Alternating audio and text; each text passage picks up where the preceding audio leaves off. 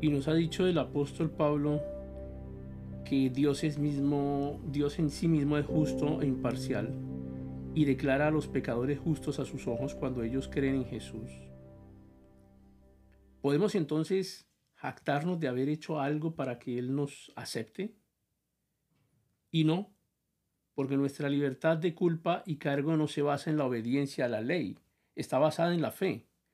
Así que somos declarados justos a los ojos de Dios por medio de la fe y no por obedecer la ley. Después de todo, ¿acaso Dios es solo el Dios de los judíos? ¿No es también el Dios de los gentiles? Y claro que sí. Solo hay un Dios. Y Él declara justos a judíos y gentiles únicamente por medio de la fe. Entonces, si hacemos énfasis en la fe, eso significa que podemos olvidarnos de la ley. Por supuesto que no. De hecho, solo cuando tenemos fe, cumplimos verdaderamente la ley.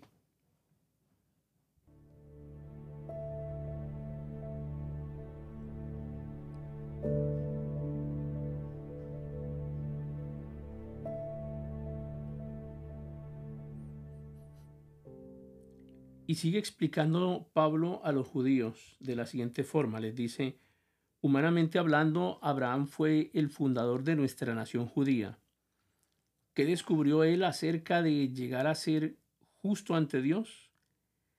Que si sus buenas acciones le hubieran servido para que Dios lo aceptara, habría tenido que de qué jactarse.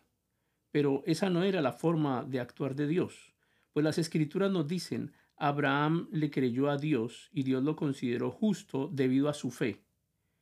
Cuando la gente trabaja, el salario que recibe no es un regalo, sino algo que se ha ganado. Pero si la gente no es considerada justa por sus acciones, sino por su fe en Dios, quien perdona a los pecadores, pues David también habló de lo mismo cuando describió la felicidad de los que son declarados justos sin hacer esfuerzo para lograrlo.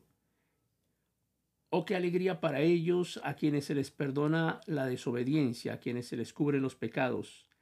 Sí, qué alegría para ellos a quienes el Señor les borró el pecado de su cuenta. Es una profecía que hace el rey David acerca de nosotros. Sigue diciendo Pablo.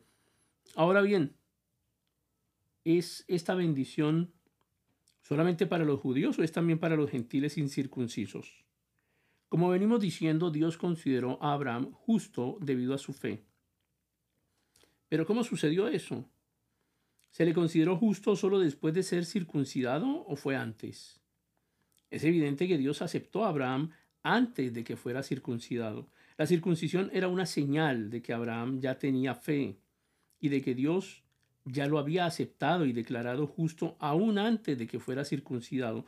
Por lo tanto, Abraham es el padre espiritual de los que tienen fe pero no han sido circuncidados. A ellos se les considera justo debido a su fe. Y Abraham también es el padre espiritual de los que han sido circuncidados, pero solo si tienen la misma clase de fe que tenía Abraham antes de ser circuncidado. Obviamente la promesa que Dios hizo de dar toda la tierra a Abraham y a sus descendientes no se basa en la obediencia de Abraham a la ley, sino en una relación correcta con Dios, la cual viene por la fe.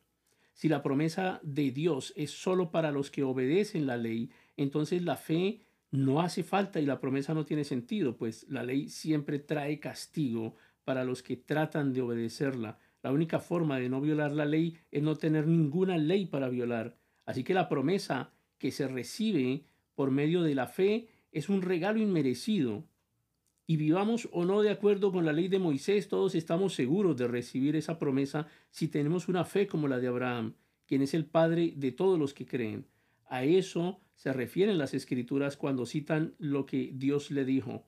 Te hice Padre de muchas naciones.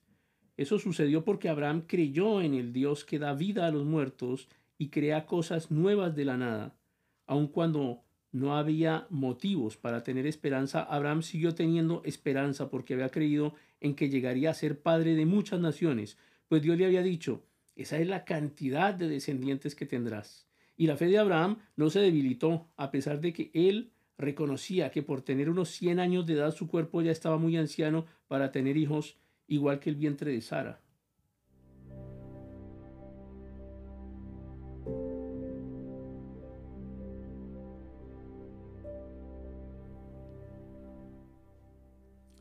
Abraham siempre creyó en la promesa de Dios sin vacilar. De hecho, su fe se fortaleció aún más y así le dio gloria a Dios. Abraham estaba plenamente convencido de que Dios es poderoso para cumplir todo lo que promete, y debido a su fe Dios lo consideró justo. Y el hecho de que Dios lo considerara justo no fue solo para beneficio de Abraham, sino que quedó escrito también para nuestro beneficio, porque nos asegura que Dios nos considerará justos a nosotros también si creemos en Él. Quien levantó de los muertos a nuestro Señor Jesús, Él fue entregado a la muerte por causa de nuestros pecados y resucitado para hacernos justos a los ojos de Dios.